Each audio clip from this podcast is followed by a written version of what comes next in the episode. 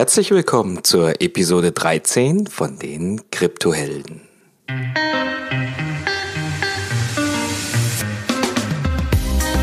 In dieser 1 und 1 Episode widmen wir uns dem Mining. Mining ist ein komplexes Themengebiet, aber zugleich auch ein kritisches Standbein für den Erfolg von Bitcoin und Co. Jo, lasst uns einfach direkt einsteigen. Was bedeutet eigentlich Mining? Genau, der Begriff Mining oder Schürfen und ähm, im Laufe der Folge werde ich jetzt einfach Mining dazu sagen, kommt ähm, so ein bisschen aus dem Goldmining. Ähm, beim Goldmining werden eben Geräte eingesetzt, Manpower wird eingesetzt, Energie wird eingesetzt, um Gold zu meinen, also Gold zu gewinnen. Und dadurch hat Gold einen gewissen Preis, weil es selten ist und weil es eine, einer gewissen Energie bedarf, äh, dieses Gold zu meinen. Durch die Analogie ähm, kommt eben auch der Begriff des Bitcoin-Minings. Beim Bitcoin-Mining wird eben Rechenleistung bereitgestellt und diese Rechenleistung wird bereitgestellt durch gewisse Hardware. Äh, darauf gehen wir später noch ein, wie sich das entwickelt hat.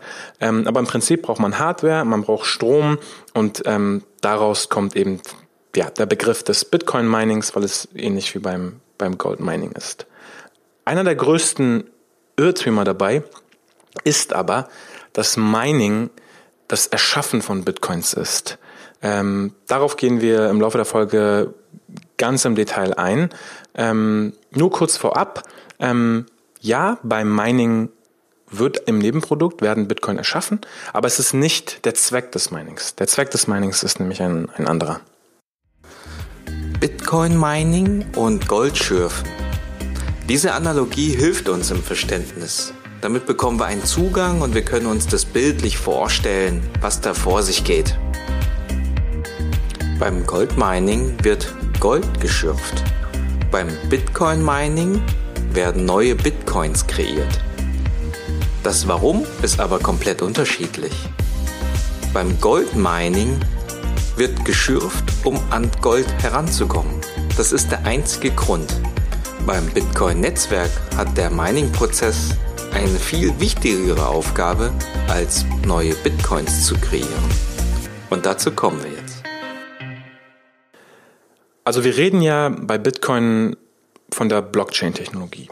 Und wir haben bereits in den vorherigen Folgen gelernt, die Blockchain ist im Prinzip wie ein verteiltes Hauptbuch, in dem gewisse Einträge stehen. Wer besitzt was? Und die Fakten, wer was besitzt und dass das der Wahrheit entspricht, sind unheimlich wichtig. Das heißt, das Wichtigste bei der Blockchain ist es, einen wahrheitsgemäßen Stand zu haben und diesen eben auch zu gewährleisten. So, der Mechanismus, der das gewährleistet, ist der sogenannte Konsensus. Konsensus ist ein Mechanismus, bei dem eben ein wahrheitsgemäßer Stand sichergestellt werden wird. Das heißt, verschiedene Nodes ähm, führen diesen Konsensus aus, kommen zu einem Konsens und dadurch hat man eben einen Stand, wo man sich darauf einigt, dass das der Wahrheit entspricht, dass die Tatsache, wer was besitzt, wahr ist. Ähm, ganz konkret, und das war ja wie gesagt die Revolution bei Bitcoin, funktioniert das bei Bitcoin bei der, bei dem, durch das sogenannte Proof of Work Mining. Ähm, und bei dem Proof of Work Mining ähm, gibt es eben verschiedene Rechner, die Rechenleistung bereitstellen. Äh, durch diese Rechenleistung wird eben ähm, der Konsensus erreicht. Der Konsensus stellt sicher, dass die Blockchain einen wahrheitsgemäßen Stand hat. Das erstmal ganz high level.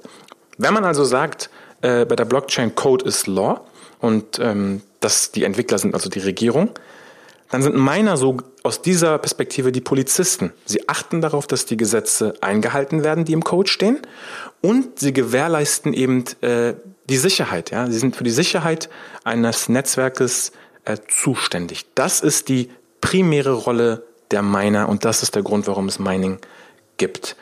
Das wahrscheinlich ähm, prominenteste Beispiel oder beziehungsweise Gesetz ist äh, das Gesetz, dass es kein Double Spending geben darf. Ja, ich kann ein Bitcoin nicht zweimal ausgeben. Und das können wir mal an einem Beispiel mal festhalten. Ähm, es gibt einen sogenannten Malicious Actor. Das ist jemand, der versucht, einen Bitcoin zweimal ähm, auszugeben. und macht sozusagen zwei Trans Transaktionen. Schickt einen Bitcoin an eine Adresse und danach an die andere Adresse, hat aber nur einen innerhalb von einem, einem Block. Die anderen Miner in dem Netzwerk lehnen diese Transaktion natürlich ab, weil sie das Hauptbuch haben. Sie haben eine Kopie und können verifizieren, diesen Bitcoin darfst du nicht zweimal ausgeben. Ähm, der einzige Fall, wo das passieren könnte, ist, wenn ein Miner mehr als 51 Prozent der Rechenleistung hat. Daher gibt es diesen sogenannten Begriff des, des 51% Attacks.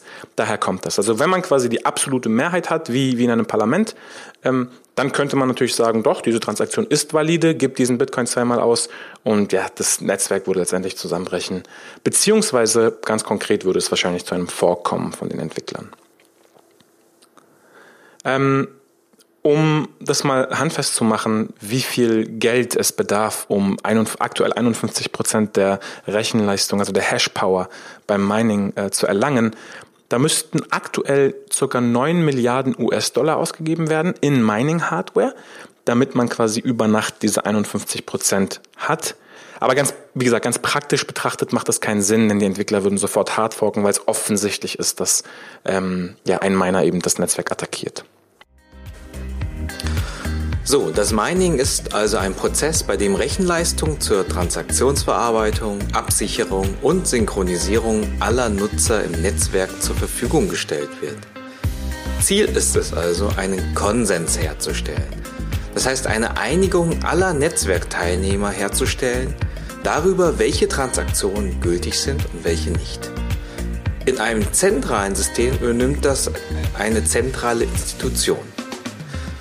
Das heißt aber auch, dass die Aussage falsch ist, dass das Mining nur den Zweck hat, neue Bitcoins zu kreieren.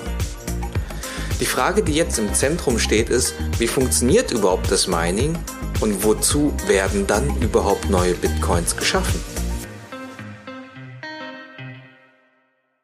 Also beim Mining wird ein Puzzle gelöst. Ähm, dieses Puzzle ist äh, so zu verstehen, dass es in jedem Block eine Nonce gibt und diese Nonce muss eingesetzt werden von dem Miner und nur wenn die eingesetzte Zahl stimmt, ähm, kann es weitergehen. Diese Nonce kann verteilt werden an das Netzwerk und alle anderen können einsetzen und verifizieren, dass es stimmt. Ähm, Ganz konkret bei Bitcoin ist es der SHA-256-Algorithmus. Ähm, das ist der sogenannte Hash. Das heißt, egal was man diesem Hash als Input gibt, es kommt immer ein äh, Hash von 256 Bits raus. Egal, ob das quasi ein Buchband ist oder drei Zeichen. Das, ist, das spielt keine Rolle. Ähm, Je mehr Nullen davor stehen bei der Nonce, die rauskommen müssen, desto schwieriger ist diese zu erratende Zahl. Das mal nur ganz grob. Bei Bitcoin ist das so gelöst, dass die äh, Schwierigkeit statistisch so ausgewählt ist, dass es ungefähr alle zehn Minuten gelöst wird. Ja, also diese Computer, die die ganze Zeit rechnen, um das Puzzle zu lösen, ähm, werden statistisch im Durchschnitt alle zehn Minuten, zehn Minuten einen Block lösen, diesen dann eben an das Netzwerk verteilen und das Netzwerk wird eben nach diesem Broadcast sagen, ja, wir haben die, die Nuance eingesetzt, es passt und die Transaktionen da drin werden bestätigt und der nächste Block wird ausgeführt. Das Besondere dabei ist, dass die Blöcke miteinander zusammenhängen. Also es ist wirklich eine Verkettung, daher Blockchain. Ähm, jeder Hash eines Blockes, eines vorhergehenden Blockes, wird berücksichtigt in den, in den nächsten Block. Das heißt, wenn ich jetzt auch nur ein Zeichen bzw. eine Transaktion in dem vorher, vorhergehenden Block ändern würde, würde das nächste Puzzle nicht mehr funktionieren. Ja, daher ist, sagt man auch, wenn es zwei oder drei Confirmations gibt, also Bestätigungen in diesem Netzwerk, also wenn ich ein, in einem Block bin, wo jetzt zwei, drei Blöcke bereits äh, validiert wurden, dann sind die so bombenfest darunter, dass die wirklich nicht mehr geändert werden können, weil die nächsten zwei, drei Blöcke eben komplett auseinanderbrechen würden. Und ähm, daher kann man davon ausgehen, dass es sicher ist. Ja? Also es ist wirklich relativ komplex zu verstehen, auch zu implementieren. Es muss jetzt auch hier nicht zu 100% verstanden werden. Nur ganz grob, wie gesagt, beim Bitcoin-Mining gibt es den SHA-256-Algorithmus. Das ist ein einseitiger Algorithmus, bei dem man einen Input hat und der immer einen Output hat von einer gleichen Länge, nämlich 256 Bit. Das ist beim, bei der Blockchain die sogenannte Nonce. Und Transaktionen werden eben validiert, alle 10 Minuten ungefähr. Ähm, bei Bitcoin ist es zusätzlich so, dass sich alle 210.000 Blöcke die ähm, Block Rewards ähm, halbieren. So, jetzt haben wir nämlich was Interessantes angesprochen, nämlich die Block Rewards. Wenn man mal einen Schritt zurückgeht und überlegt, warum meinen Leute überhaupt, dann ist da nat natürlich ein ähm, äh, ökonomischer Incentive dahinter. Also Miner wollen letztendlich Geld verdienen oder, oder Coins verdienen. Es gibt ein Incentive, äh, wenn ich Rechenleistung dem Netzwerk ähm, bereitstelle, kriege ich dafür Coins. Welche Coins gibt es dafür? Die Coins, die es dafür gibt, sind einmal die Block Rewards. Das war am Anfang eben dieser 50 Bitcoin Block Reward, der Genesis Block, äh, beziehungsweise die ersten 210.000 Blöcke. Und anschließend 25 Bitcoin und das wird immer halbiert. Ähm, aktuell sind wir bei 12,5 äh, Bitcoin ungefähr. Und das ist das eine, das ist der, der, Löwenanteil des Verdienstes der Coins sozusagen, die die, welche die Miner bekommen. Der zweite Teil sind die Transaktionsgebühren. Äh, jeder, der schon mal Bitcoin versendet hat, weiß, dass man Transaktionsgebühren angeben muss. Ja, es kann zum Beispiel sein 0,0005 Bitcoin. Und diese Transaktionsgebühren, die wie gesagt in Blöcken gebündelt werden, gehen auch an die Miner. So, das sind die beiden ähm, ja, Einkommensströme für Miner. Und daher kommt auch dieser Irrtum durch den sogenannten Block Reward. Also beim Block Reward, also wir haben, wir haben vorhin eben äh, uns angeschaut, warum es Mining gibt, nämlich um das Netzwerk zu sichern, um den Konsensus ähm, zu gewährleisten, um diesen wahrheitsgemäßen Stand zu haben. Und als Incentive für die Miner, also ökonomischer Anreiz für die Miner, um das zu tun, gibt es den Block Reward und gibt es die Transaction Fees. Und daher kommt so ein bisschen ähm, ja dieses Verständnis, dass beim Minen Bitcoin generiert werden, weil die Bitcoin, die beim Block Reward ausgeschüttet werden, gab es vorher nicht. Das ist sozusagen der Hintergrund. Ja, vielleicht ein, ein Hinweis noch, ähm, was passiert, wenn die maximale Supply erreicht ist. Ja, also aktuelle Schätzungen gehen auf circa ähm, das Jahr 2140. Wenn jetzt wirklich 21 Millionen Bitcoin ähm, erreicht sind, im Umlauf sind, was passiert dann? Gibt es dann das Mining noch? Ähm, und das Einzige, was ich dazu sagen kann, ist ja, es wird definitiv eine Art von Mining geben, aber Mining im Sinne von ähm, Mining für den Konsensus, um weiterhin die Transaktion zu bestätigen, um weiterhin diesen wahrheitsgemäßen Stand zu gewährleisten. Ob wir jetzt fürs Mining immer noch teure Hardware brauchen und Strom verbrauchen müssen oder ob aber der Konsensus ähm, auf eine andere Art und Weise gelöst wird. Ja, es gibt verschiedene Beispiele, auf die wir jetzt ähm, hier nicht eingehen, aber in einer nächsten Folge. Ja, nur ein Beispiel zu nennen, äh, ein, ein ökonomisch ein ökonomisches Prinzip, das sogenannte Proof of Stake. Oder eben, es gibt auch äh, Leadership-basierende Modelle. Ja, ob es jetzt wirklich ein anderes Modell sein wird beim Mining, das sei mal dahergestellt. Aber das Mining im Sinne von Transaktionen bestätigen und gewährleisten, dass die Blockchain einen wahrheitsgemäßen Stand hat, wird es natürlich immer geben, auch wenn die maximale Supply erreicht ist. Und das ist sozusagen der Beweis oder beziehungsweise der, ähm, ja, das Einfachste, um sich einzubringen, dass Mining nicht das Erschaffen von neuen Bitcoin ist dass beim Mining Bitcoins neu kreiert werden, ist also Teil eines Anreizsystems, damit Menschen die Aufgabe übernehmen oder Rechenleistung bereitstellen, um das Netzwerk abzusichern.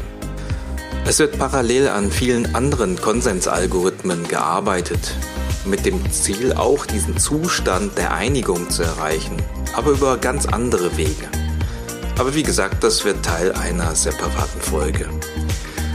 Die Frage ist, die wir oft gestellt bekommen, lohnt sich das Bitcoin-Mining überhaupt noch?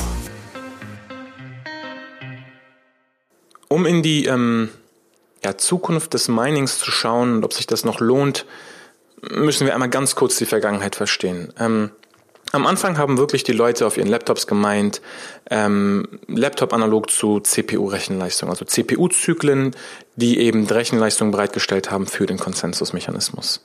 Ähm, dann kamen Leute schnell darauf, dass es, dass GPUs ja, fast eine Verzehnfachung der Performance bedeuten. Das heißt, die Leute sind von CPUs auf GPUs, also Graphical äh, Processing Units gegangen. Ja, das sind Grafikkarten. Ähm, und die entsprechende Software wurde eben angepasst. Und der, der, der, der dritte Schritt dazwischen gibt's vielleicht noch andere Sachen, aber der, der dritte Schritt letztendlich ist der sogenannte ASIC Miner, der Application Specific Integrated Circuit. Das ist ein Computer, der nur auf einen einzigen Algorithmus ähm, optimiert ist. das ist kein Hexenwerk. Jeder, der irgendwie ein Handy hat, ein iPhone hat oder ein Android, der, da sind ASICs drin für gewisse kryptografische Prozesse, um diese einfach zu beschleunigen, ähm, um eben nicht, ähm, damit das Handy jetzt nicht äh, verlangsamt wird, wenn, wenn ein Passwort entschlüsselt wird zum Beispiel. Ja, also ASICs sind gang, und gäbe. Ähm, hier ist es auf die Spitze getrieben, dass wirklich so viel wie möglich Chips und Transistoren auf eine Platte gepackt werden, um eben optimiert für diesen SHA-256-Algorithmus beziehungsweise eben auch für andere Algorithmen ähm, ja, das zu lösen. Und das ist sozusagen im Prinzip die letzte Stufe des Minings von der Hardware her, wenn man jetzt so an Evolution denkt, da, das ist eine fast Verhundertfachung der Performance. Das heißt, wenn diese ASIC-Miner, sobald diese ASIC-Miner, so wie wir sie heute haben, ähm, an den Markt gegangen sind, lohnt sich absolut kein normales Mining mehr. Wenn man jetzt auf einen anderen Coin geht als Bitcoin, wo es eben noch mit Grafikkarten geht. Äh, das sind die sogenannten ASIC Resistance, äh, Resistant Algorithmen. Ähm, ich hätte jetzt gesagt Ethereum, aber Bitmain hat äh, irgendwie vor drei Tagen Ethereum Miner, den E3 vorgestellt. Ähm, so gesehen nicht mehr ASIC Resistant, dabei ist es im Prinzip jetzt keine Verhundertfachung der Performance. Nehmen wir mal Ethereum als Beispiel. Ähm, dann gibt es im Prinzip immer nur drei Stellschrauben, die man sich die man beeinflussen kann, beziehungsweise die man sich fragen muss. Die erste Stellschraube ist der Hardware-Einkauf. Ähm, wie viel Euro zahle ich für die Hashrate, die ich bekomme? Ja, also ganz einfaches Beispiel für ja, den Equihash-Algorithmus, der zum Beispiel bei Zcash verwendet wird, zahle ich ein Euro pro ähm, Hashrate, also pro Sol. Zahle ich mehr, zahle ich weniger. Wenn es mehr ist, sollte man aufpassen, ist wahrscheinlich zu teuer. Wenn man günstiger rankommt, dann ist es besser. Ähm, das ist die erste Stellschraube, das ist sozusagen das System Design, welche Hardware beschaffe ich mir.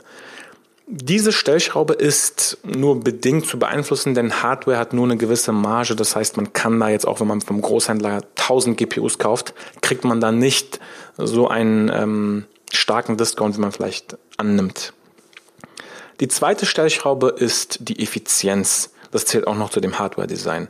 Ähm, wie viel ähm, Kilowatt pro Stunde ähm, verbrauche ich quasi pro, pro Hashrate, die, äh, die meine Hardware generiert? Das heißt, man kann jetzt Hardware nehmen, die sehr, sehr effizient ist und ich meine, alle ASICs sind extrem effizient. Ähm, oder man kann super teure Grafikkarten fürs Gaming nehmen, die zwar auch meinen können und auch ähm, mit einer guten Hashrate, die aber nicht effizient sind, weil sie viel zu viel Strom verbrauchen. Das heißt, da, das ist sozusagen die zweite Stellschraube, dass man schauen müsste, dass man sich Hardware beschafft, die effizient ist. Und die dritte Stellschraube, und da haben wir natürlich mit Deutschland ein Land, ähm, ein losgezogen, was wir jetzt letztendlich nicht so stark beeinflussen können, ist der Strompreis. Ja, also was ist mein, wie viel äh, Cent zahle ich pro Kilowattstunde? Wir sind bei Deutschland zwischen bei Gewerbestrom vielleicht 18 Cent, bei normalem Strom 25, 26 Cent. Also irgendwo in diesem, um den Dreh bewegen wir uns. Und das ist natürlich, muss man ganz klar sagen, ein Wettbewerbsnachteil. Das heißt, so gesehen ähm, lohnt sich das Meinen in Deutschland nicht so sehr wie in Ländern, wo ich einen günstigeren Strompreis habe. Natürlich kann sich das Mining immer noch lohnen, was zum Beispiel bedeuten kann, dass ich mein Geld, was ich in die Hardware investiere, nach ein, anderthalb Jahren raus habe und was ich danach quasi generiere, reiner, purer Profit ist für die nächsten anderthalb Jahre. So zwei, drei Jahre sollte schon gute Hardware halten. Aber man muss natürlich immer gucken, mit wem konkurriert man. Und wenn der Strompreis in anderen Ländern drei Cent ist, ähm, dann wird sich eben die Difficulty so schnell steigern, weil diese Leute eben anders skalieren können, dass man selber immer weniger Gerät, äh, Erträge hat. Ja, also daher, das ist ein Grund, warum ich sagen würde, ähm, man, man, man muss wirklich auf diese drei Stellschrauben achten. Ja, vielleicht hat man vielleicht kennt man jemanden, der bei ähm, einem Grafikkartenhersteller arbeitet oder bei einem ASIC-Hersteller arbeitet und man hat irgendwie Zugang ähm, nach Island oder nach Kanada oder nach Serbien zu günstigem Strom ähm, dann ist das wirklich interessant. Ansonsten jetzt Privatpersonen im Keller irgendwie ein Rig hinstellen, des, des Hobbys wegen oder äh, zum Lernen definitiv interessant. Ähm, aus Business-Sicht lohnt es sich vielleicht nicht mehr so sehr. Der zweite Punkt, den haben wir vorhin angerissen, ist der Aspekt des, der, der Proof of Work Blockchain und des Konsensus, das wir aktuell haben. Ethereum hat zum Beispiel angekündigt, dass sie ähm, auf ein Proof of Stake ähm, Modell shiften werden in ja, in der Zukunft, wer weiß wann, vielleicht in zwei Jahren. Ähm, und der Punkt ist folgender. Ich denke schon, dass langfristig das Mining von dieser Proof of Work Blockchain auf andere Modelle ähm, shiften wird. Ja, wir haben Proof of Work ist zwar unheimlich sicher und ähm, wurde zum Beispiel Bitcoin wurde, glaube ich, ich meine bisher noch nicht wirklich gehackt, ähm, aber letztendlich wird so viel Strom verschwendet für eine Berechnung, die keinen wirklichen Sinn hat, außer das Netzwerk, äh, Netzwerk abzusichern. Ja, das heißt, ähm, ich denke, aus diesem Grund wird sich in der Zukunft etwas ändern. Das heißt, wenn man ins Mining investiert, muss man wirklich genau wissen, was man tut und aufpassen. Noch ein letztes Beispiel. Wenn man sich GPUs schafft, anschafft, dann hat man immer noch die Flexibilität, den Algorithmus zu ändern, weil GPUs sehr flexibel sind. Man hat die Möglichkeit, in einem ähm, ja, Markt diese GPUs später an Gamer zu verkaufen oder an die breite Masse und ähm, hat, wie gesagt, diese gewisse, gewisse Flexibilität. Bei ASIC-Minern, die ausschließlich fürs Mining sind, mit einem gewissen Algorithmus, muss man halt wissen, dass das Beispiel Monero, ähm, Bitmain bringt einen Kryptonite-Miner raus, Monero forked, das heißt Monero kann bald mit diesem Miner nicht mehr gemeint werden, weil sie eben dezentral, weil sie ASIC-resistant bleiben wollen. Ähm, das ist natürlich immer die Gefahr. Natürlich gibt es andere Coins, die auch den Kryptonite-Algorithmus verwenden, aber letztendlich muss man sich diesem Risiko ähm, bewusst sein, wenn man sich einen ASIC bestellt. Des Weiteren bestellt man eben Hardware aus ähm, hauptsächlich China oder Russland. Das heißt, gegebenenfalls braucht man ein, ähm, ja, ein Gewerbe, eine EURI-Nummer beim Zoll, ähm, muss das Ganze verzollen und Versand zahlen und so weiter und so fort. Also das ist dann wirklich schon ähm, etwas komplizierter, als jetzt einfach hier im hiesigen Binnenmarkt einfach GPUs zu beschaffen. Genau, das ist im Prinzip so alles, was man zum Mining, zum selber Minen wissen will. Und mein Fazit wäre, wenn man günstig an Strom kommt, ähm, dann, dann kann man das auf jeden Fall machen, dann lohnt sich das auch. Ansonsten, ja, ansonsten lohnt sich das eben nicht.